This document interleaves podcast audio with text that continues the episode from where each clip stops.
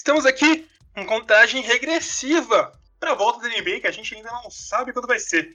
Mas vai ser algum dia, então cada dia que a gente passa, a gente está mais perto da volta da NBA. Não é isso mesmo, Felipe? É, é a tendência, né? Ficar mais longe é meio difícil, né? É, só se, tipo, a gente tiver uma expectativa e a realidade for, opa, NBA só em 2025, galera. Mas. De alguma forma, cada dia que passa, a gente tá mais perto. Exato. Uma data que a gente não sabe quando vai ser, mas mais perto. Pelo menos draft vai ter logo mais, né? E free isso agency. Mesmo. Isso mesmo, nesse mês, 15 dias pro draft. 15 dias pro draft, Felipe. Olha só. Hoje a gente vai fazer um episódio diferente. A gente foi lá no Twitter e a gente pediu para as pessoas, para os nossos seguidores, mandarem suas perguntas para a gente, Felipe. Que a gente falou que ia responder essas perguntas. E agora vamos ver o que, que, que mandaram pra gente, né? A primeira pergunta que eu vou ler, Felipe, é do Lucas Davi, que faz parte do podcast 48 Minutos. E ele fez uma brincadeira com a imagem que a gente tinha no Twitter, né? Que era. Coloquei perguntas que a gente ia responder, que era uma imagem que era do da conferência de imprensa do Zion Williamson e do Goga Bitadze. Deixaram o Goga livre na mesa dele e todo mundo estava cercando o Zion. Aí a pergunta dele: Goga Bitadze vai se vingar dos jornalistas algum dia? Cara, eu acho que assim, não é nem tanto culpa dos jornalistas, né? Eles vão lá, eles têm um produtor, eles têm que cumprir uma, uma pauta lá, e a pauta é o Zion Williamson. Eles têm, ele tem que se vingar da organização daquela conferência que colocou ele do lado do Zion. Com certeza, com certeza. É um absurdo. O triste do Goga, cara, é que pelo menos no momento ele tá numa equipe que tem dois pivôs muito bons. Então, quase nunca ele vai receber uma chance, né, cara? Sim, sim. A não ser que se faça um movimento ousado aí, né? Mas dificilmente ele vai conseguir provar algo tão cedo. Com certeza, com certeza. Tomara que ele se vingue, porque eu tinha uma grande expectativa pro Goga brilhar nessa NBA. Ah, ele era um desses caras, né? Desses big men mais modernos aí, que a gente tava esperando que em algum momento pudesse virar. Ainda dá tempo, né? Na verdade, ele era moderno assim, basicamente por causa do. ser, sei lá, como que eu posso falar? Ser europeu, né? Sim, por ser europeu. Vamos lembrar que o Nikola Jokic, nas suas primeiras temporadas, ele batalhava por posição com o Nurkic. É verdade. Então, Pode ser que o Golga cresça na hora H, né? É, só o futuro dirá. Tyson ou Messi. então. Bom, é, o Valdemar Alves, o Vá Oliveira 1800. Qual que é o melhor move pro Golden State nessa off-season? Trocar ou draftar? Cara, eu acho que a gente já até falou em alguns episódios isso. Obviamente, o melhor move pro Golden State, pensando em vencer agora, é trocar, cara. Sim. Talvez até um trade down, sabe? E ainda conseguir um bom prospecto, assim, mais regular, que esteja. que a gente. A gente citou dois caras que não estão sendo avaliados tão bem, tipo, no sentido de ser colocados mais para cima na, na, nos mock drafts e big boards, e que talvez possa ser a oportunidade de capitalizar em cima deles e ainda assim conseguir um bom jogador numa troca para baixo. Exatamente, exatamente. Eu acho que a ideia desse momento eles conseguirem um jogador mais pronto, né, cara? Seja trocando para baixo para conseguir mais um prospecto, mas tem que ser um cara que responda desde já. Essa, essa escolha é muito valiosa para alguns times. Muito mais valiosa do que é pro Warriors, né? Com certeza, sem sombra de dúvida. E é o tipo de troca que, assim, não é um draft motivador, né? Que você acha que você vai conseguir um grande jogador por, por essa pique, mas ainda assim você consegue um cara que vá cumprir as necessidades, né? É, exatamente, exatamente. Eu gostaria de. Pior que eu não sei quem eles podem trocar. Lembrando que eles têm o Andrew Wiggins, que seria o cara que poderia completar o salário quando eles precisassem para um jogador melhor. É... Eles têm uma trade exception de 17 milhões, que já valeria para trocar para esse cara melhor. E eles têm a pique, né? E eles têm a pique do Minnesota do ano que vem também. Então, eles têm o que oferecer, né? Sim, não dá para trazer um Kevin Durant. Não dá para trazer um Kevin Durant. Mas, Mas dá para trazer um cara bom, eu acho, hein? Dá, dá. Bom, Felipe, é, próxima pergunta do Bené Patrick, o arroba Patrick underline Bené. É, na opinião de vocês, qual a melhor alternativa pro Warriors? Trocar ou draftar? Caio, a gente falar agora, Bené Patrick, você não ouviu a gente falando. O programa também não foi pro ar ainda, então pode ser por isso. o Big P, que é o P-D-A-A-N-N.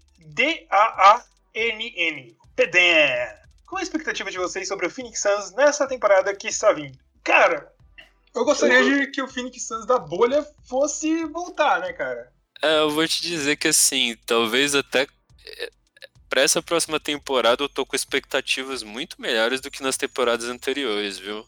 Justamente pelo fato de ter visto aquela desempenho na bolha. Entretanto, é, também a gente já teve prospectos de achar que ah, esse é um ano que o Suns vai melhor, conseguir outros é. jogadores, é. o Devin Booker tá mais maduro. Não aconteceu, né? É, até e tem o dificultador da conferência, né? Tipo, sendo bem sincero, no melhor dos cenários, para mim o Phoenix Suns brigaria por uma das últimas vagas de playoff, se, se fosse bem. Eu acho que é isso, cara. Eu acho que é isso. Eu espero isso, na verdade. Eu coloco. Porque, assim, ó, se a gente coloca nesse momento na NBA, é, nesse momento a gente tem.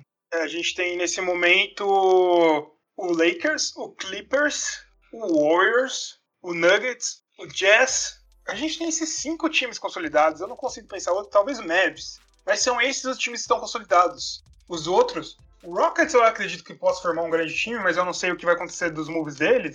Mas vai acontecer. Vai acontecer. Então, falta aí duas ou uma vaga, né, cara? E é aí que entra o Suns. Aí entra o Suns, aí entra o Wolves, Aí entra o Memphis, aí entra o Pelicans. Aí tem uma bat batalhão de gente, né, cara? É, vai ser uma baita saroba entre vários desses times jovens, exceto o Wolves, né, que é, não é um time necessariamente jovem, mas sim um time que ninguém sabe o que vai acontecer.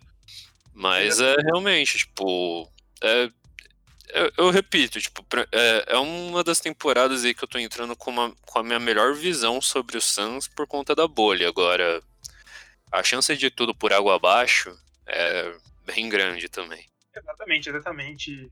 Eu espero que venha coisa boa, porque parece que o time tá organizado, o técnico tá decente, tá tudo alinhado, né, cara? Isso, o técnico tem um respaldo dos jogadores, né? Exatamente, exatamente. Isso é muito importante, cara, muito importante. É. Bom, é aguardar, né, Felipe? Com certeza. Outra pergunta que a gente tem aqui, Felipe.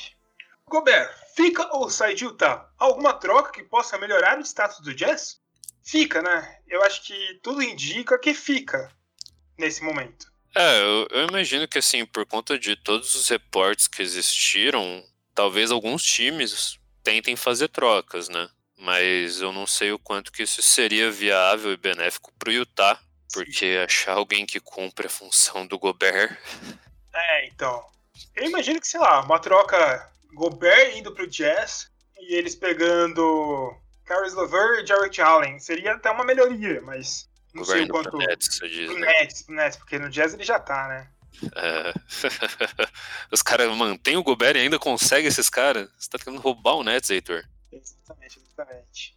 Bom, então, eu não sei, cara. Eu, eu acredito que essa troca, essa saída do Gobert é algo que foi ventilado antes mas que não tem mais muito fundo de verdade, sabe? Parece que o, eles se acertaram, o clima melhorou, deu para perceber nos offs que o time jogou bem. Então, sim, teve, eu, eu acho que sim. Teve um. Foi um, uma série de playoffs competitiva aí que, assim, se, se o clima tivesse piorado depois de perder por 3-1 como perdeu, a gente saberia, sabe? Tipo, seria um negócio que estaria mais forte na mídia. Agora, e tem a própria perspectiva de, putz, cara, perder um cara como Gobert para esse time, até para o próprio jogo do Mitchell, que acaba sendo importante você ter um cara tão competente em fazer é, quarta-luz como Gobert. Você não pode perder um cara desse. Exatamente, exatamente. Não tem como, cara, não tem como. Bom, mais uma pergunta, Felipe. Mais uma pergunta na nossa rodada de perguntas. São várias perguntas, Felipe. Você, você tem muitas perguntas para responder hoje. São várias perguntas, são várias perguntas. Várias perguntas. É, o Luiz Henrique, o arroba Luiz Hever, a pergunta do Revinho. Agora a gente vai falar a pergunta dele. É, se vocês fossem hoje o Bucks, que decisão tomariam? Trocar por CP3 ou Oladipo? Ou manter a base do time que liderou o leste por 10 anos? E tem outra pergunta depois, mas vamos falar dessa primeiro. troca, né, Felipe? Eu acho que o momento do Bucks é troca, vence agora e manda bala, né? Sim, sim. Não, manter a base a gente já viu que não deu certo, inclusive pela perspectiva de que faltou muito do elenco de apoio nos offs, né, cara? Exatamente, Principalmente exatamente. na posição de guard. Principalmente lá no, no lugar do Eric Bledsoe.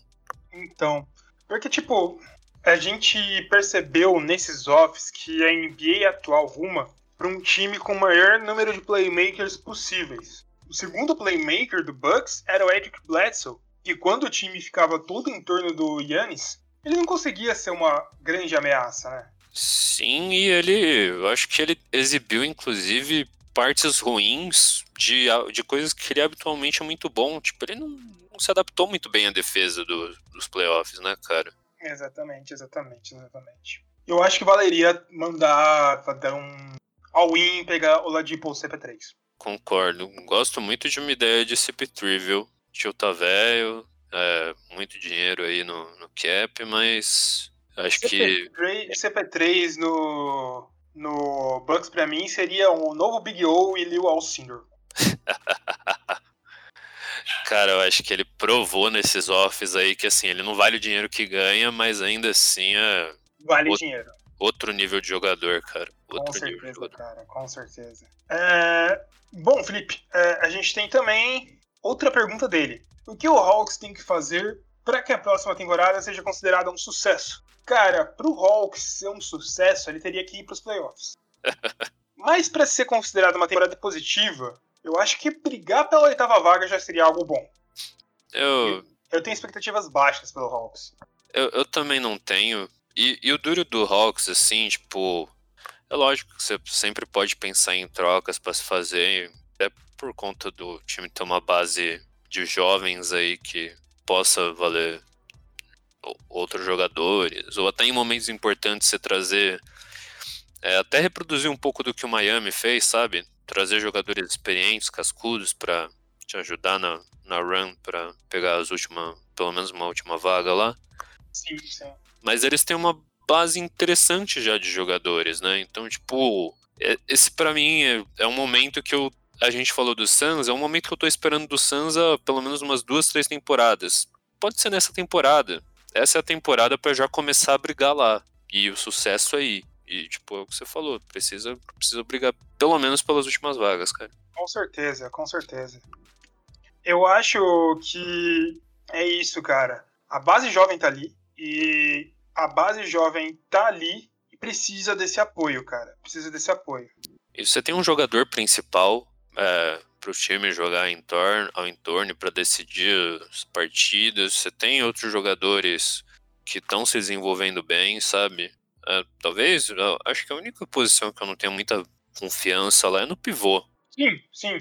Capela vem de lesão, então não dá para confiar tanto nele, né, cara? É, e o outro é o Dwayne Desmond, que assim, é um excelente pivô reserva.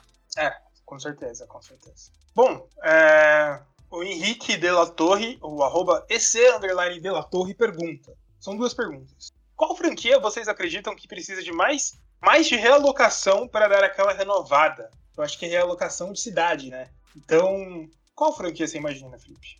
Alô, mano, cortou. Você falou, bicho, desde. É. é. Agora a gente vai para a pergunta do Henrique, que é o Henrique de la Torre, que é o arroba EC underline de la Torre. Ele fez duas perguntas. A primeira é: qual franquia vocês acreditam que precisa mais de uma realocação para dar aquela renovada? Eu acho que vamos falar de mudança de cidade e tal. Qual franquia você apostaria nisso, Felipe? Caraca, que pergunta, hein, cara? Que a gente vai agora cair naquele momento em que, por mais que as pessoas aqui morem no Brasil, não sei como elas têm apego, tanto apego às cidades dos Estados Unidos. Pois é. Mas, pois putz, é, pois é. Cara, eu vou ser bem sincero. É, tipo, Charlotte é um lugar difícil de mercado, hein? Tipo, teoricamente deveria ter, mas você não consegue levar talentos para lá. Cara. Você tem alguns times mais ao norte, talvez, com Portland, mas Portland tem muita história para sair de lá, sabe? É, com certeza, com certeza. É, é difícil, né, cara? Eu penso que o Phoenix Suns, talvez em virando Las Vegas Suns, mas mesmo assim, né, cara, não dá. Charlotte não vai sair, o Michael Jordan não vai tirar de Charlotte, não vai tirar da North Carolina, né, cara? Com certeza. Não, eu vou. Tipo, tem, tem algum. Aqui é tem muitos times que, tipo, estão há um tempo considerável já em alguma. É, nas suas cidades, mas que elas não necessariamente têm mercados muito grandes do basquete, né?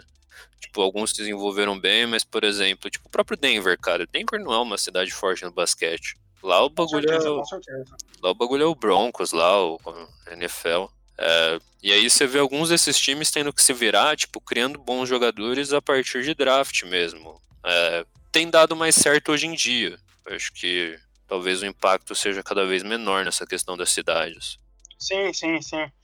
Que a NBA virou um, um jogo global, né, cara? Não se fica basicamente na cidade, né? Total. E o próprio desenvolvimento, tipo, você ter jogadores, jogadores europeus, sabe? É, tendo mais destaque na liga, jogadores internacionais no geral tendo mais destaque na liga, se abre possibilidades justamente para esses mercados menores entre os norte-americanos se desenvolverem. Olha o Toronto, que conseguiu tipo, ir, ir bem com o camaronês, o próprio Denver, que se desenvolveu a partir de um canadense e de um é, sérvio, é, o Utah com o Gobert, que é francês. Então, tipo, eu acho que é meio que esse o caminho, sabe? Eu não sei se a alocação ajudaria tanto alguns desses times, porque eles já têm uma pequena identificação com a cidade. Sim, sim, sim. sim.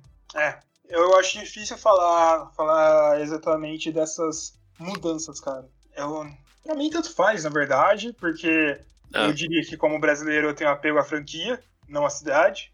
Mas tem que esperar, tem que esperar. Eu acho que não, sei lá, eu diria talvez o New Orleans, mas o Zion tá trazendo um apelo, apelo pra cidade. É, não sei, Felipe. Não sei.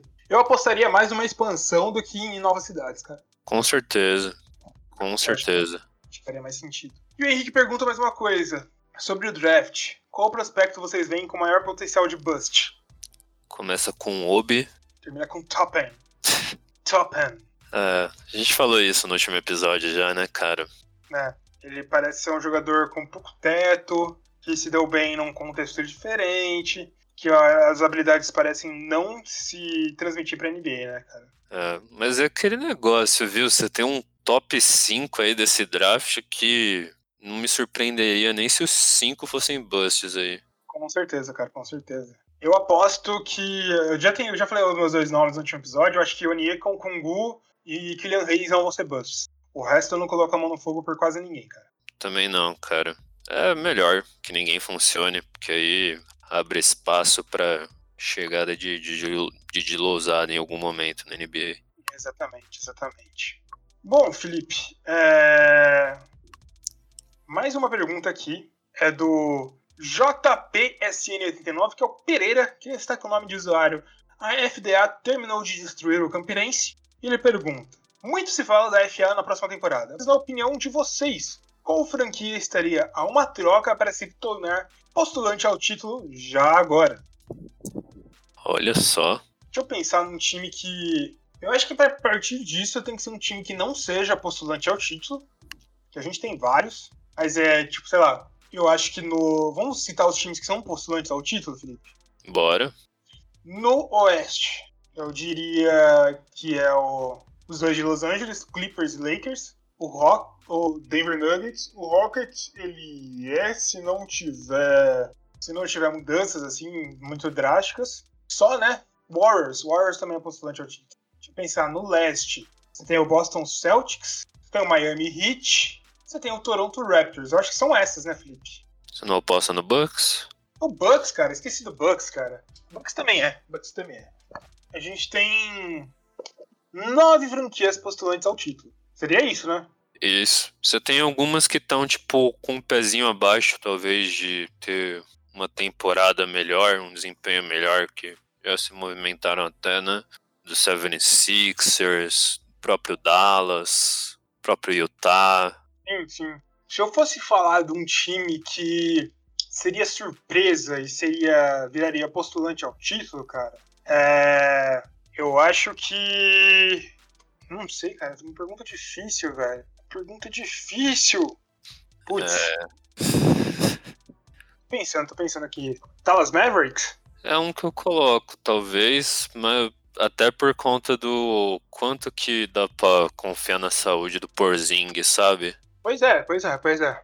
Quem sabe se as trocas não seriam envolvendo Porzingis? Sim, de fato. Ir atrás de um cara talvez mais saudável. Uhum. Mas também envolvendo o resto dos caras também, pode ser uma troca interessante. Eu acho que talvez Dallas Mavericks, cara. Sim, Eu sim. ia falar Minnesota Timberwolves, mas calma lá, né? Sim, você tem. É.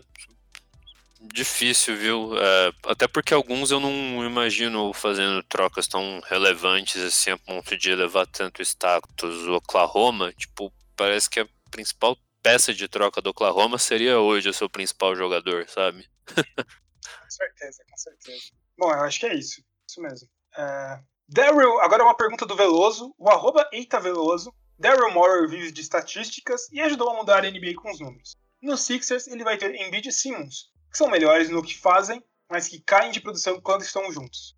É mais viável optar por arriscar mais um ano da dupla ou ir atrás de Harden? Eu acho que ir atrás de Harden todo mundo faria isso, né, cara? é, entre esses dois aí, talvez entre o melhor jogador ofensivo dos últimos anos. É, cara, assim, mas sendo bem sincero, mesmo que a consideração da troca fosse outra, eu acho que vale a pena testar, sabe? Vale, Tudo bem vale. Daryl Morey é um cara mais é, sangue frio na hora de fazer algumas movimentações. Mas eu acho que, inclusive por conta disso, tipo, tem outras adições do elenco que podem ajudar talvez a melhorar o desempenho dele junto. Porque eu penso que, por exemplo, a chegada de um Doc Rivers, ela tem muito a ver, tipo, pode ter um impacto bom no Embiid, que é um cara que não é o grande senhor da maturidade. Com certeza, com certeza, com certeza. Pode ser. Tipo, eu acho que se houver oportunidade de conseguir o Harden, com certeza, cara. Opa, Com certeza, mas eu não vejo essa oportunidade tão grande. E por mais que o Embiid e o Simmons separados tenham desempenhos individuais melhores, juntos os, o, o Sixers melhora, né? Sim. Vamos, vamos aumentar um pouquinho essa pergunta. Se for, chegasse o caso de trocar um deles, quem você trocaria? Eu sempre manteria o Simmons, cara. Pra mim, eu sou a favor do Simmons porque eu acho ele incrível, cara. Concordo, eu ia falar exatamente a mesma coisa. Não que o Embiid seja um jogador ruim, mas o Simmons é um criador de jogadas que você consegue colocar basicamente qualquer jogador no entorno dele. Talvez o próprio estilo do Embiid ficar muito próximo do garrafão seja o que atrapalha o desempenho deles dois juntos, sabe? Com certeza, com certeza. Porque pra mim, é, é, seria. É, sei lá, cara. Eu acho que o Simmons pode ser uma versão de jogar estilo Giannis Antetokounmpo, de certa forma, cara. Sim, só que um criador de jogadas, tipo um, um, uh, um passador, tipo um playmaker, talvez mais criativo. Sim, sim. Porque o Yannis ainda tem, tipo, toda uma questão física que ele é um búfalo, né? Uhum. Ninguém consegue parar aquilo. O Simmons, ele tem outros recursos aí que, tipo, podem fazer ele num estilo bem interessante. Última pergunta, Felipe. Murilo Belletti. Você é primo do jogador? Esse é o nome dele.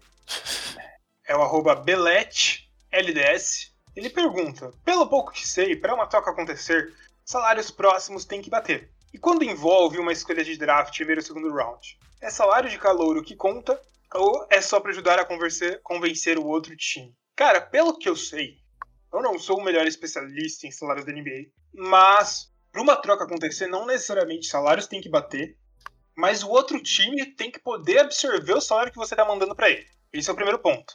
Você pode mandar um salário de 5 milhões para um salário de 35 milhões. Se os dois times podem absorver tais salários, a troca acontece, né, Felipe?